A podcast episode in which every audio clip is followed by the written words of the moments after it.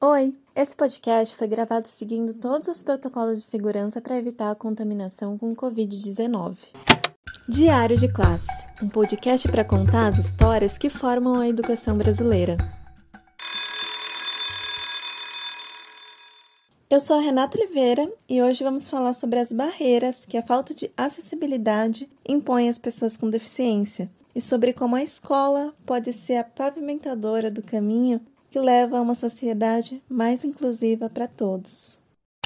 Você já parou para pensar nas coisas que são ou já foram consideradas normais? Seja na época do negro na senzala, as mulheres na cozinha ou do gay no armário. E como esses conceitos, ainda bem, mudam com o passar do tempo? Para as pessoas com deficiência, a história é bem parecida. Até lá pelos anos 80, a deficiência era vista com um olhar puramente médico. Era uma lesão que resultava em uma pessoa com determinados problemas. Para alguns, uma tragédia pessoal, uma fatalidade do destino, um castigo dos céus. O Brasil já estava na saga de tentar ser hexa quando a Convenção da ONU sobre os Direitos das Pessoas com Deficiência aconteceu em 2008, redefinindo todo esse conceito. Eles decidiram no final daquele encontro que Considera-se pessoa com deficiência aquela que tem impedimento de longo prazo de natureza física, mental, intelectual ou sensorial, qual em interação com uma ou mais barreiras pode obstruir sua participação plena e efetiva na sociedade em igualdade de condições com as demais pessoas. Traduzindo, não é a pessoa que apresenta uma deficiência, mas a sociedade. A ausência de visão, a surdez ou a condição física do cadeirante, por exemplo, são limitações funcionais e que fazem parte da diversidade que é ser humano. Já a deficiência está relacionada ao ambiente, as barreiras com as quais uma pessoa com deficiência se depara onde vive e que impedem, de alguma forma, de exercer seus direitos em igualdade de condições com outras pessoas. O jornalista Andrew Solomon, que ficou bem famoso nos últimos anos, conta no seu último livro, Longe da Árvore, o caso de Bengkala. Bengkala é uma aldeia que fica localizada no norte de Bali, na Indonésia, e que, por causa de uma questão congênita, praticamente 2% de toda a população da aldeia é composta de pessoas surdas é uma média bem alta. Lá, as pessoas surdas desenvolveram uma língua de sinais que é utilizada não apenas por elas próprias, mas também pelos ouvintes. O Solomon conta que em Benkala as pessoas tratavam a surdez e a audição como simples atributos. Como todos ali cresceram com pessoas surdas e todos conhecem a língua de sinais exclusiva usada na aldeia, a distância entre a experiência das pessoas surdas e não surdas é menor do que talvez em qualquer outro lugar do mundo um lugar no qual a surdez não prejudica a comunicação, ela não é uma desvantagem. No último censo, lá de 2010, o IBGE registrou que 45,6 milhões de brasileiros, quase 24% da população, apresentavam algum tipo de deficiência. O número chamou a atenção dos pesquisadores. Em 2018, com critérios e dados revisados, eles reformularam a projeção para 12,7 milhões de pessoas com deficiência no país, ou quase 7% dos brasileiros. Mesmo assim, só o próximo censo, que está previsto para 2022, vai poder dizer com segurança quais são os dados reais. Mas vem cá, seja 12 ou 45 milhões, com quantas delas você já estudou? Com quantas delas você mantém uma amizade? Com quantas delas você já tomou um café? Seja qual for a sua resposta, entre e fique à vontade, que o terceiro episódio do Diário de Classe está começando. Hoje vamos conversar com a Linda C. Souza. Ela é mais conhecida por todo mundo como Linda. A Linda é mãe da Alexia e moveu todas as barreiras possíveis e imagináveis para que o caminho para uma educação inclusiva estivesse ao alcance da filha.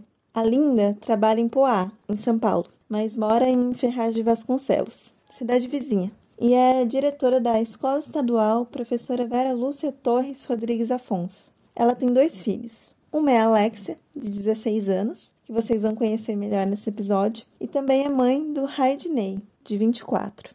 Estou aqui pronta para responder. Como diz minha filha, sempre pronta, sempre preparada, ela fala. A Lindraci engravidou da Alexia sem planejar aos 29 anos. Aí engravidei, é, foi tranquilo, né? A gravidez, ela nasceu também tranquilinha e uns três meses mais ou menos foi que eu fui descobrir que ela tinha, né, essa, essa síndrome aí. Ela tem uma deleção no cromossomo 6 do braço esquerdo. Então é uma síndrome que assim, até os 11 anos eu não sabia, né, qual era. E aí na USP com uns exames é, voltados para estudo mesmo, na genética, aí que descobriu, né, que tem um, como se fosse um espaço em branco ali, compromete mais ou menos uns 200 genes. E aí compromete todo o intelectual dela, a miopia, e, e aí, né, ela tem a miopia e tem a, a escoliose, bem bastante acentuada. Mas a deficiência não impediu que Alexia crescesse e curtisse suas voltas no shopping, se encantasse pelos batons e aprendesse, como uma boa representante da geração Z, a posar para as fotos. Na verdade, foi recomendado a cadeira de rodas desde que ela entrou no, no fundamental, né, com sete anos. Mas eu resisti e acreditei que ela fosse andar e ela começou a andar, né? Hoje ela não tem cadeira, embora agora nós vamos precisar providenciar. Foi aqui que eu perguntei para a Linda, então, se antes da Alexia vir ao mundo, ela já tinha tido contato com outras pessoas com deficiência. Eu tenho um tio Down, eu tenho dois sobrinhos, autista severo e o outro tem microcefalia, deficiência mental, mas são crianças que vivem só dentro de casa, né? A minha irmã mais velha não teve as mesmas oportunidades que eu, né? E, e, acabou que era esse contato mesmo assim de uma criança que vive dentro de casa, cuidado com ele é banho e alimentação, né? Então eu já tinha assim esse que é, é bem diferente da Alex, eles não falam, né? Eles não saem de casa, enfim.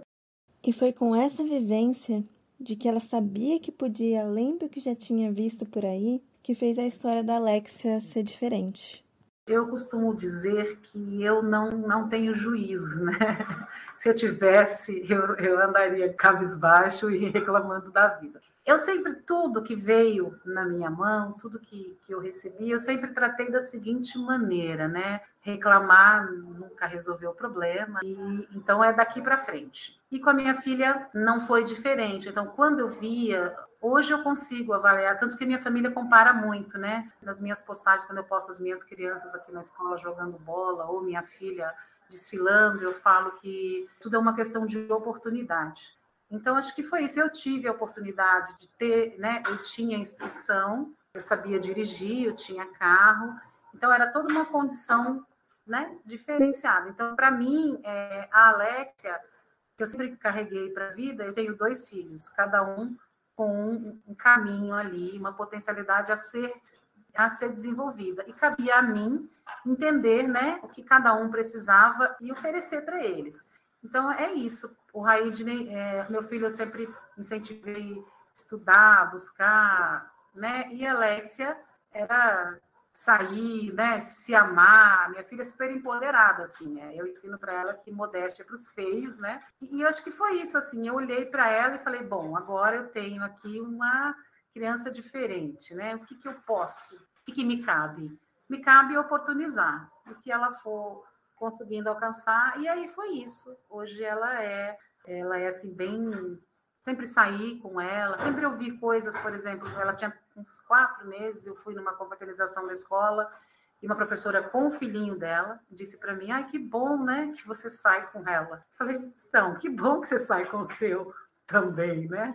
E sempre causou um pouco essa estranheza, assim, nas pessoas, né? E eu toquei a vida, então nunca me, me importei com esse, com esse olhar, né, do outro. Já ouvi coisas, por exemplo, no hospital de uma avó ah, você já perguntou para Deus por que, que a sua filha né, veio assim? Eu falei, já. Pergunto para Deus o que, que eu fiz de tão especial, né? Para merecer um presente tão especial, né? Ela ficou olhando assim para mim. Hoje, a Linda ocupa o cargo de diretora em uma escola estadual que é referência em inclusão em Poá. E com isso, ela impacta a vida de mais de 600 alunos. Mas o caminho até uma escola inclusiva e humanizada levou tempo. Hoje eu sou diretora da escola que ela estuda, mas não, não foi sempre assim. Primeiro, o pai dela sempre cuidou dela. Então, quando era no, nos, lá no pré, né, no jardim, ele levava ela para a escola e ficava na porta dentro do carro até o horário delas. E na hora do intervalo ele entrava para a escola. Para ele é super protetor até hoje. E na hora de ir embora ele levava. E foi assim, ia pouquíssimas vezes. Na matrícula não tive dificuldade nesse primeiro momento, ela era pequenininha ali e tal. O A tem tipo dois lados, né? Um lado de um lado da linha do trem, do outro lado da linha do trem. E eu mudei para o lado de cá da linha do trem e fui procurar vaga para ela. E aí cheguei numa escola, fui falar com a direção. Primeiro que é, você chega numa escola para pedir vaga, você não vai falar com a direção, né? Você chega na secretaria, ou tem vaga ou não tem vaga. Mas quando você chega com uma criança especial, ai, ah, vou te passar para a direção. Quando alguém chega e diz isso para você, você fala, né? Aham, queria ver se eu tivesse aqui com meu outro filho, se eu me encaminhar para a direção, né? Tudo bem, ok, fui. Aí cheguei, a diretora começou, olha, sabe o que, que é? é? A gente tem escada, e eu já ali, porque a vida inteira eu ouvi do pai que só eu e ele conseguia cuidar dela, acreditei muito nisso, né? Fui refém dessa situação, assim, achando linda, achando que eu estava linda, vivendo por ela. E aí a vida foi me ensinando que não era bem assim. Aí eu voltei nessa outra escola que eu sabia que tinha mudado de diretor. E aí foi outra pegada. Quando eu cheguei com a Alex, a diretora falou: ai, a gente não tem sala aqui embaixo, mas não tem problema não, a gente vai matricular Amanhã você pode trazê-la, que ela vai ter uma sala para ela. E aí eu fui no outro dia, ela tinha feito um reboliço na escola, mudado sala de vídeo, mudado, trazido uma sala para baixo, e os professores brigando com ela porque tinha tirado a sala de vídeo e tal. E ali eu entendi, né? Embora eu já tinha um pouco, eu era vice-diretora ainda, eu não era diretora.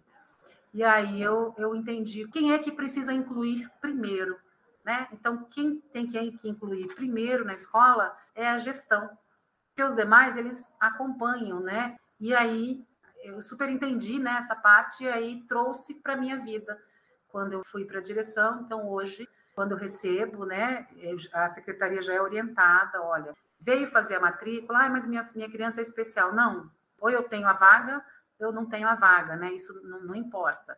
E aí sim, depois que a mãe fez toda a matrícula, aí você falou, olha, então, já que tem essa peculiaridade, eu vou te passar para a coordenação ou para a direção, para elas entenderem né, como é, como a gente pode receber melhor o seu filho ou a sua filha.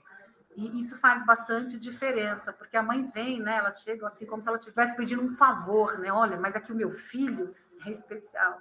E aí, quando chegam para mim, olha, que eu vim falar com você, porque meu filho é especial, eu falei, então ela está no lugar certo, porque aqui nós temos 601 especiais, né? Então, todos são especiais aqui. E aí a mãe já se sente mais à vontade, né? Então a gente recebe assim vários vários casos que já passaram por várias escolas, né? Olhando os dados do Censo Escolar de 2020, quando se trata de acessibilidade, apenas 60% das escolas, sejam elas públicas ou privadas, rurais ou urbanas, possuem espaços acessíveis para pessoas com deficiência. Essa mesma pesquisa aponta que apenas 47% das escolas nas mesmas condições possuem sanitários acessíveis. E assim, no meio da nossa conversa, a Linda foi trazendo um ponto importante para ser observado, lembrado e praticado. Precisamos estar atentos àquilo que nós podemos fazer hoje. Uma das coisas é a acessibilidade, ela é muito precária. Ela existe só para atender legislação. O Brasil é um dos países mais evoluídos em legislação e é o menos na prática. Nós não temos acessibilidade, não temos elevadores, não temos rampa, é, mas os alunos eles querem vir para casa, mas querem trazer. E a pegada é sempre essa, assim, a escola é de todo mundo, todos eles são especiais, cada um tem sua peculiaridade, cabe à escola buscar meios para atendê-los, né? e não buscar meios para transferir. Quando o professor diz, olha, a gente não está preparado, eu falo, é fato. Ninguém está preparado, mas não para Alexia. Nós não estamos preparados para nenhum. Porque se nós estivéssemos de fato preparados, nós não seríamos, não ocuparíamos os últimos lugares em tudo que é ranking de educação. Para as Alexias, para as Letícias, para os Marcelos, eu não preciso nem ser alfabetizada para estar preparada, né? Só preciso ser gente. E para ser gente, todos nós devemos sair da maternidade, né? sendo gente. Foi nessa hora, então, que eu comentei com a Lindraci que ela falava bastante que a escola era inclusiva, mas que apesar disso, a escola estava longe de preencher todas as caixinhas de acessibilidade. Isso prova muito que a gente aprende na vida. Então, essa coisa de que assim, olha, mas a escola ela não tem estrutura. Mas a escola, é, o Estado não oferece, mas o município não oferece estrutura, como eu ouvi dessa diretora lá. Percebe que ela, a escola ela continuou a mesma, só que no ano seguinte ela tinha condição de receber a Alexia, e no ano anterior não tinha. E o que, que mudou? Foi a estrutura? Não. O que mudou foi a gestão humana. Então, você percebe que o que garante a inclusão não é a acessibilidade física, mas é, é a acessibilidade humana. Então, aqui o que nós temos é a inclusão humana, é o desejo humano de acolher o outro, não é a estrutura física.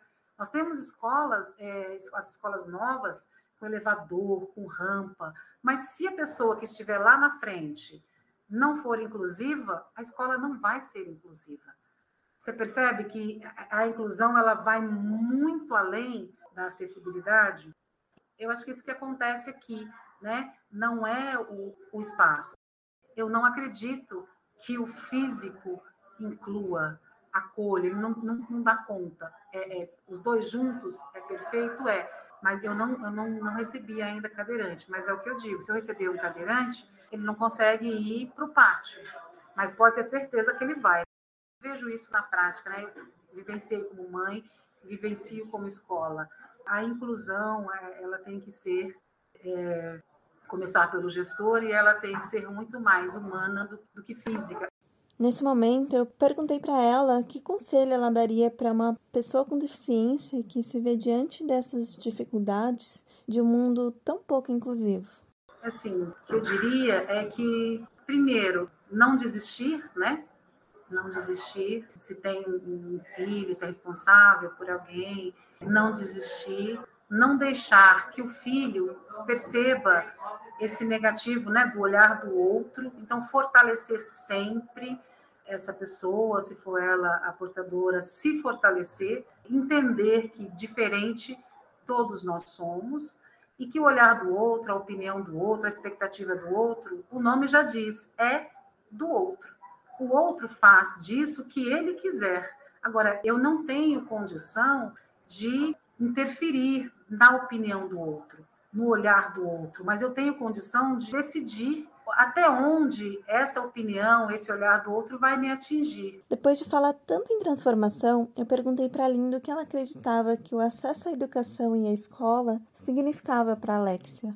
Ah, eu, eu me emociono até, porque é o que ela mais gosta, ela está impedida, né, por conta da pandemia, e se eu não tivesse é, levado ela para a escola, levado ela para a vida, ela não seria ela simplesmente não seria ela hoje, né? Essa pessoa que, que adora viver, que adora pessoas. Não seria ela, não seria. Eu não consigo imaginar a Alexia sem essa convivência. É tudo, né? Isso para ela, a escola, aquela coisa de poder participar, né? Eu não consigo imaginar. Eu me emociono porque nesse momento eu sei o quanto ela sente falta, né? No momento que esse episódio está indo para o ar, a Alexia, assim como outros milhares de alunos, já pôde retornar à escola. E a Lindraci não deixou de registrar tudo com uma foto. Ela fala assim na legenda de uma rede social. Todos os dias ela dizia que havia sonhado com a escola. Minha menina ama estar entre as pessoas. Sente que é respeitada e fazemos de tudo para que todos os nossos alunos sejam incluídos de fato e não apenas de direito. A professora liga para ela e ela ama, participa, responde. Só que ela só sabe de tudo isso, ela só gosta de tudo isso porque ela teve acesso, né? Ela teve a oportunidade. Então é o que eu bato sempre na tecla, né? O que, que distancia a pessoa da conquista, né? Só conquista quem ousa, né? E só ousa quem tem a oportunidade. Então não adianta, eu posso ter uma calçada linda, eu preciso ter mãos que empurram, né? Eu preciso ter coração que impulsiona a mão para empurrar, uma cadeira para ajudar. Então, é muito isso, é voltar para o micro. Nós ficamos presos no macro, porque é fácil, macro eu não posso intervir. Quando eu sensibilizo o professor com a Alexia, eu sensibilizo esse professor para todos. Então, não é para um, né? Quando eu melhoro a infraestrutura de uma escola para a Alexia, eu melhoro para todos. Então, é isso que precisa, que eu acho que é, é interessante. E pensar, antes de ficar chorando, né, ou me justificando naquilo que eu não posso fazer, enquanto eu espero o outro fazer o que cabe ao outro, eu vou fazendo o que cabe a mim, né? E às vezes são coisas simples que eu deixo de fazer, mas fico criticando. De repente não sou eu que afeto 601, mas um aluninho que precisa um pouquinho mais de cuidado, ensina eles, né? A conversa sobre pessoas com deficiência é antiga, mas vem ganhando espaço há pouco tempo. O Estatuto da Pessoa com Deficiência, para se ter ideia, é de 2015. É como se tivesse nos primeiros anos do ensino fundamental. Outro exemplo é que foi só em setembro agora de 2021 que o plenário do Senado aprovou a proposta de emenda à Constituição que inclui a acessibilidade e a mobilidade entre os direitos fundamentais da nossa Constituição. Quando falamos de educação, os números também estão longe dos ideais. Quase 70% das pessoas com deficiência no Brasil não concluíram o ensino fundamental e apenas 5% terminaram a faculdade. Esses são dados recentes da Pesquisa Nacional de Saúde, do IBGE. Até se a gente pensa na internet, esse mundo de informações sem fronteiras, não é bem assim. O uso da internet no Brasil tem diferenças significativas quando se compara pessoas com e sem deficiência. Em 2016, 59% da população sem deficiência fazia uso da internet, contra 36% da população com deficiência. Além disso, mesmo para aqueles que usam computador, existe ainda uma grande questão quanto à acessibilidade dos sites brasileiros. Só 0,74% não apresentam barreiras de acessibilidade. Os dados são de uma avaliação conduzida pelo movimento Web para Todos e Big Data Corp, em abril de 2020. Para investigar os desafios que envolvem a acessibilidade e a inclusão de pessoas com deficiência no cenário das escolas brasileiras, convidamos o Rodrigo Mendes para nos ajudar nessa empreitada. O Rodrigo é mestre no tema Gestão da Diversidade pela Fundação Getúlio Vargas de São Paulo e superintendente e fundador do Instituto Rodrigo Mendes, que leva seu nome. Rodrigo, muito obrigada por ter reservado um tempo na sua agenda apertadíssima para falar com a gente. Gostaria de começar nossos minutos aqui perguntando sobre o começo da sua história. O que te levou a fundar o Instituto? Isso faz bastante tempo, eu tinha 18 anos, eu tive uma mudança, uma ruptura importante na minha vida, eu passei por um assalto, eu estava fazendo um cursinho para vestibular, né, meu objetivo era fazer medicina, e fui assaltado em São Paulo e levei um tiro, isso gerou uma imobilidade né, abaixo dos ombros, que é a tetraplegia, então eu passei ali praticamente quatro anos totalmente dedicado a me recuperar fisicamente, e aí pude voltar a estudar, dei continuidade né, à minha formação, me formei, depois fiz mestrado, etc., pelo fato de eu ter tido acesso à educação.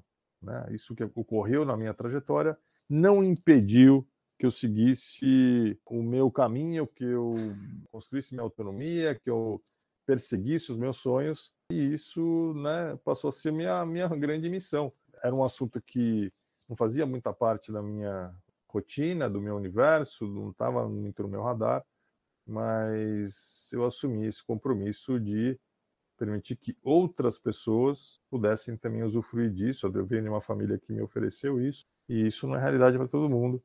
Né? a gente precisa de políticas públicas que viabilizem, que igualem o acesso à escola, seja qual for o tipo de impedimento, seja qual for o tipo de dificuldade que a criança tem, a gente precisa dar essa chance de apostar. De forma geral, o número de matrículas de pessoas com deficiência tem aumentado nos últimos anos. É, a gente tem algum número atualizado que dá uma ideia do tamanho da evasão escolar das pessoas com deficiência? Então, você sabe que em 2020 a gente chegou na marca de 1 milhão e 300 mil estudantes né, que fazem parte do público-alvo da educação especial.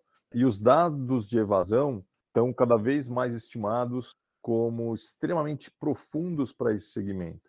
O Unicef publicou uma pesquisa recente que chega a alertar para o risco da gente ter cerca de 40% desse público não retornando, o que é uma tragédia né, para a evolução da educação uh, inclusiva no país.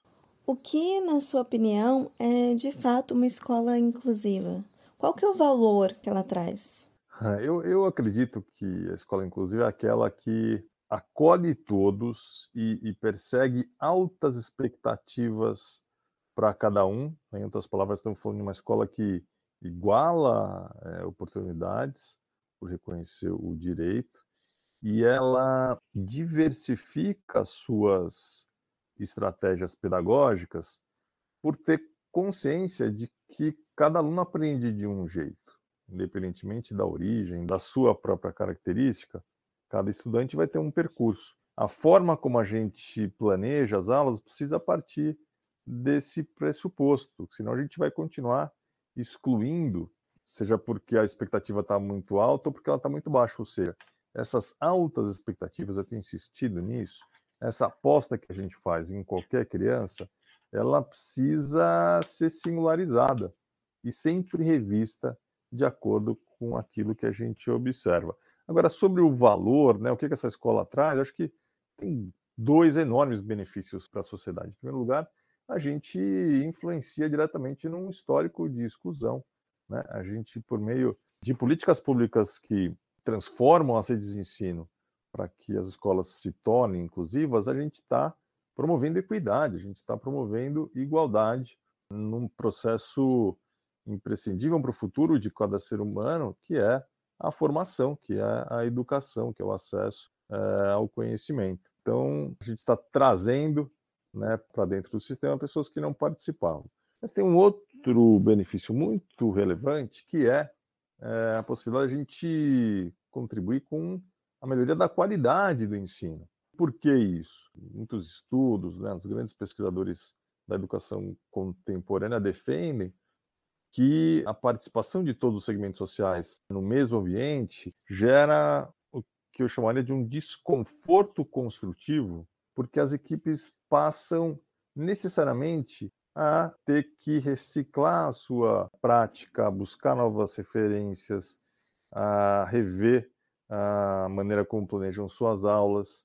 Então, a escola como um todo cresce em termos de conhecimento, e com isso, ela passa a oferecer uma educação melhor para todos os alunos, não só para quem pode estar categorizado como participante desse público-alvo da educação especial ou porque tem alguma outra especificidade. O que a gente percebe é que a gente promove uma educação melhor para toda a sociedade. Por outro lado, eu gosto sempre de citar que poder conviver com o reflexo da sociedade desde a primeira infância é um ativo, é um, um grande valor né, para qualquer pessoa porque esse tipo de ambiente, onde a diversidade está ali presente, estimula o tempo todo o desenvolvimento de competências muito preciosas para a nossa pra sociedade que cada vez se torna mais complexa, que é a nossa capacidade de é, se colocar no lugar do outro, mediar conflitos,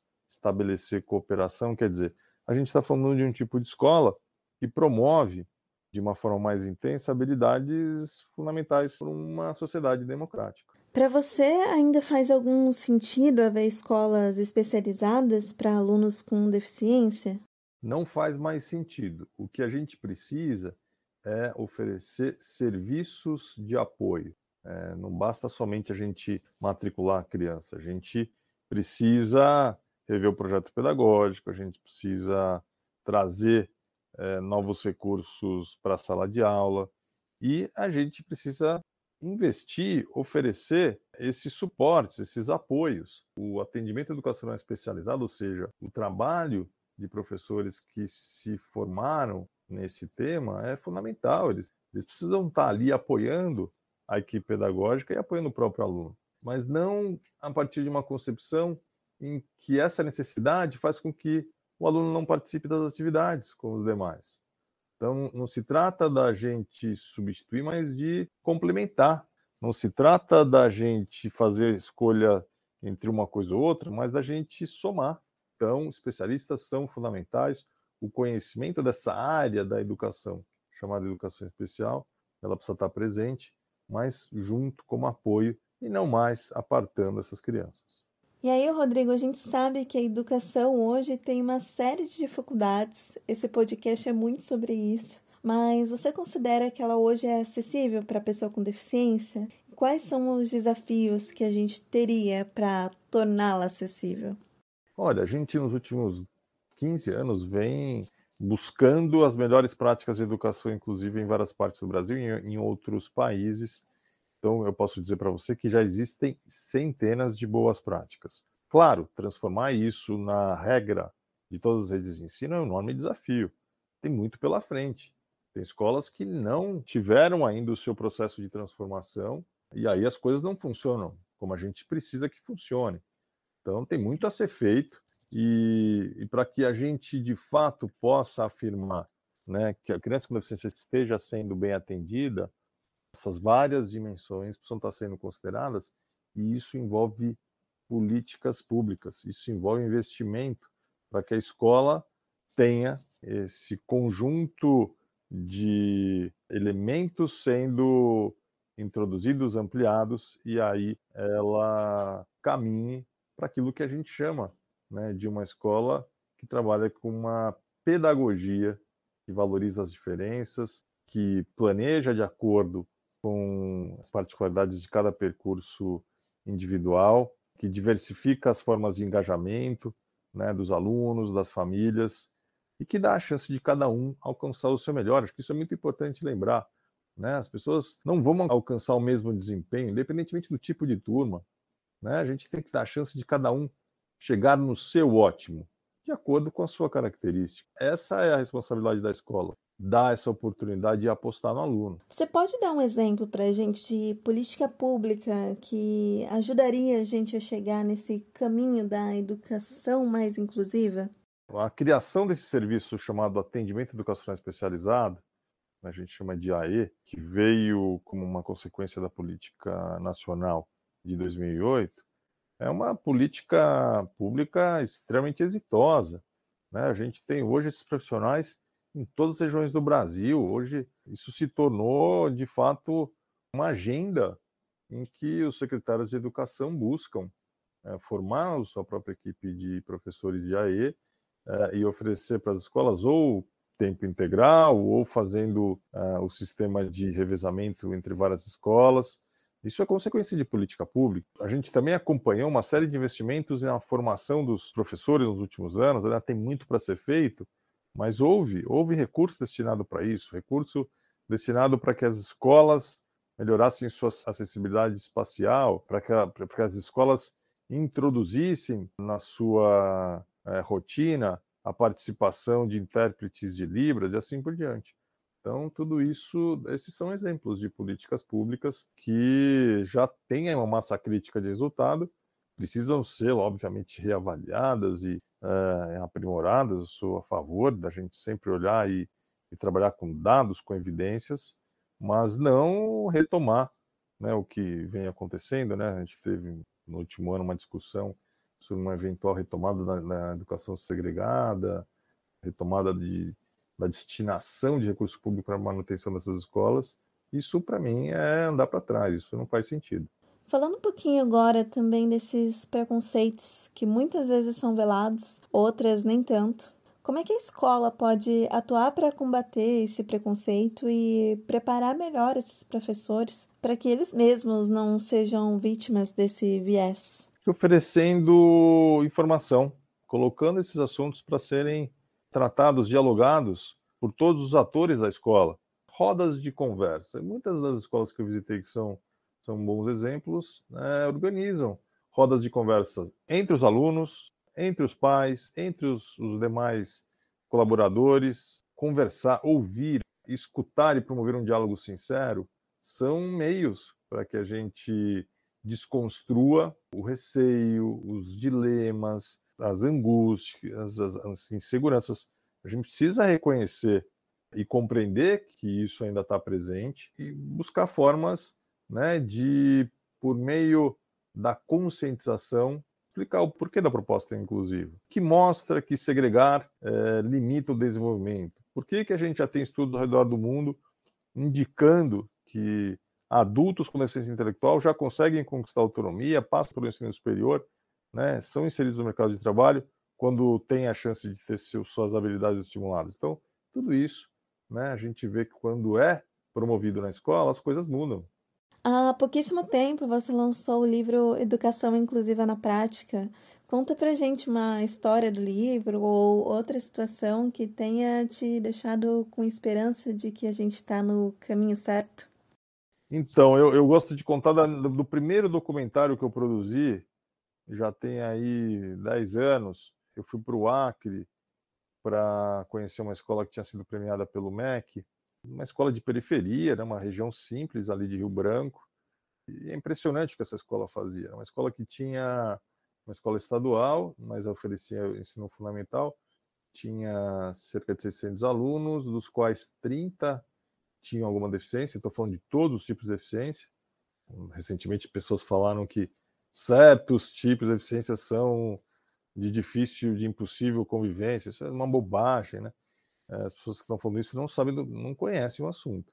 Então tinha lá deficiência intelectual, tinha crianças com é, deficiência visual, auditiva, pessoas no transtorno do espectro do autismo, enfim. E a escola era uma das que tinha o melhor desempenho na rede de ensino.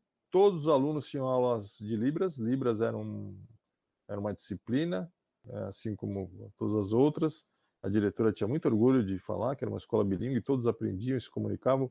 Com isso, a criança surda, por exemplo, já tinha ali a barreira da comunicação eliminada nos primeiros anos do fundamental. A escola tinha duas professoras do AE presentes o tempo todo, e ali acho que o a grande fato, tem algumas né, circunstâncias ali que claramente favoreciam, tentando resumir muito, mas uh, a liderança da diretora, uma diretora incrivelmente comprometida, foi buscar informação, se transformou uma expert no assunto. Quando ela assumiu a direção da escola, nunca tinha trabalhado com esse tema, arregaçou a manga, foi atrás, mobilizou a comunidade, mobilizou a Secretaria de Educação. Depois de quatro anos, ela era uma grande doutora no assunto. E reverberava isso para os outros professores e para o entorno. Né? Eu lembro que ela tem uma coisa que me marcou muito: ela abriu mão da, da própria sala dela para ter uma sala de recursos multifuncionais na escola.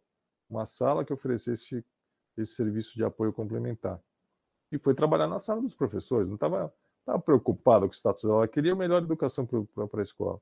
Eles tinham todos os dias uma hora de planejamento onde todos os professores participavam juntos, pensando nos desafios dos casos, fazendo isso ao longo do ano, todos os dias da semana. Você consegue discutir todos os casos com frequência. Então, é um trabalho de colaborativo, todo mundo pensando junto, experimenta, deu certo, não deu, o que a gente pode mudar, qual o material, é, como é que avalia o aluno, enfim, tá lá. Quem quiser conhecer, chama Clarice Fecuri, o nome da escola. Eu mesmo escrevi esse caso, tá lá registrado em texto, em vídeo. Então, esse é um dos, dos vários. Para finalizar, Rodrigo, o que seria um mundo ideal inclusivo? Olha, eu acho que você sabe que a gente tem um pouco essa expectativa, pô, qual seria né, o modelo para a gente implementar no Brasil. Viajei para todas as partes do mundo, não existe um modelo que funciona para todos os lugares o que a gente persegue são princípios. Né? A gente tem alguns princípios que eu acho que são universais quando a gente pensa numa escola inclusiva, que é crença de que toda pessoa aprende, seja qual for o impedimento intelectual, cognitivo ou de qualquer ordem, a gente já tem demonstrações de que toda criança aprende e mais do que isso, ela pode ensinar também. Então esse é um princípio, o princípio de que a educação né, dá o espaço para que a criança estude não é favor, é um direito, é, precisa ser oferecido e garantido. O princípio de que é necessário se considerar essas várias dimensões, né? É um assunto sistêmico, multidimensional. Não tem como a gente delegar a responsabilidade só para o professor, só para o diretor. Né? A gente precisa olhar para todos os atores e eles trabalharem em sintonia. E essa, por fim, o princípio de que a gente está falando de uma educação melhor para todo mundo. Então, só para encerrar, eu acho que é isso. A escola ela, ela é, uma, é, um grande laboratório, ela é uma grande fase do ser humano e a gente percebe que o mundo, ao longo do tempo, né, no longo prazo, a sociedade melhora como a escola inclui todos os perfis de aluno. A gente acabou de lançar uma plataforma de formação digital. Quem quiser, tem dois cursos gratuitos lá no formato EAD, mais de 100 mil professores participando. É, o endereço é formação.rm de rodrigomendes.org.br e o nosso grande acervo de práticas, né? Você, você falou da educação inclusiva na prática, é o Diversa. Então, o endereço é diversa.org.br. duas plataformas aí que podem dar subsídios para professores, familiares, enfim, quem quer avançar nessa, nessa jornada. Rodrigo, muito obrigada pelo seu tempo e fica aqui a nossa torcida para que o Instituto ganhe cada vez mais força para continuar abrindo esses caminhos para uma educação mais inclusiva no nosso país. Muito obrigada. Mas e aí? O que aprendemos com tudo isso? Com a história da Lindraci e da Alexia, vimos que superar os desafios que levam a uma educação inclusiva vai muito além de completar as caixinhas da acessibilidade e acaba tendo muito menos a ver com rampas e elevadores e mais sobre ser humano. É sobre confrontar o que está posto, não deixar que o olhar do outro te impeça de viver a vida que você quer, mas também de saber oferecer o que o outro precisa. As pessoas são plurais e as deficiências também. A Linda, como diretora de uma escola em Poá, impacta bastante a vida dos 600 alunos. Mas pessoas como a Alexia é que parecem, no final das contas, ter o um impacto mais profundo na vida dos outros 599 estudantes e de todo mundo que tem a sorte de conhecê-la.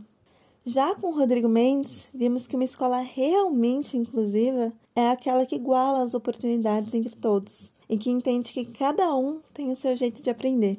A gente também viu os benefícios que a inclusão traz para a sociedade como um todo. Ela impacta diretamente um histórico de anos e anos de exclusão e promove a melhoria da qualidade do ensino, porque mais do que nunca se torna necessário mudar, adotar novas práticas, referências e modos de enxergar a vida. Vimos também que não existe uma receita de bolo para um mundo ideal e inclusivo. E o que temos que perseguir mesmo são os princípios, como acreditar que toda pessoa é capaz de aprender e ensinar.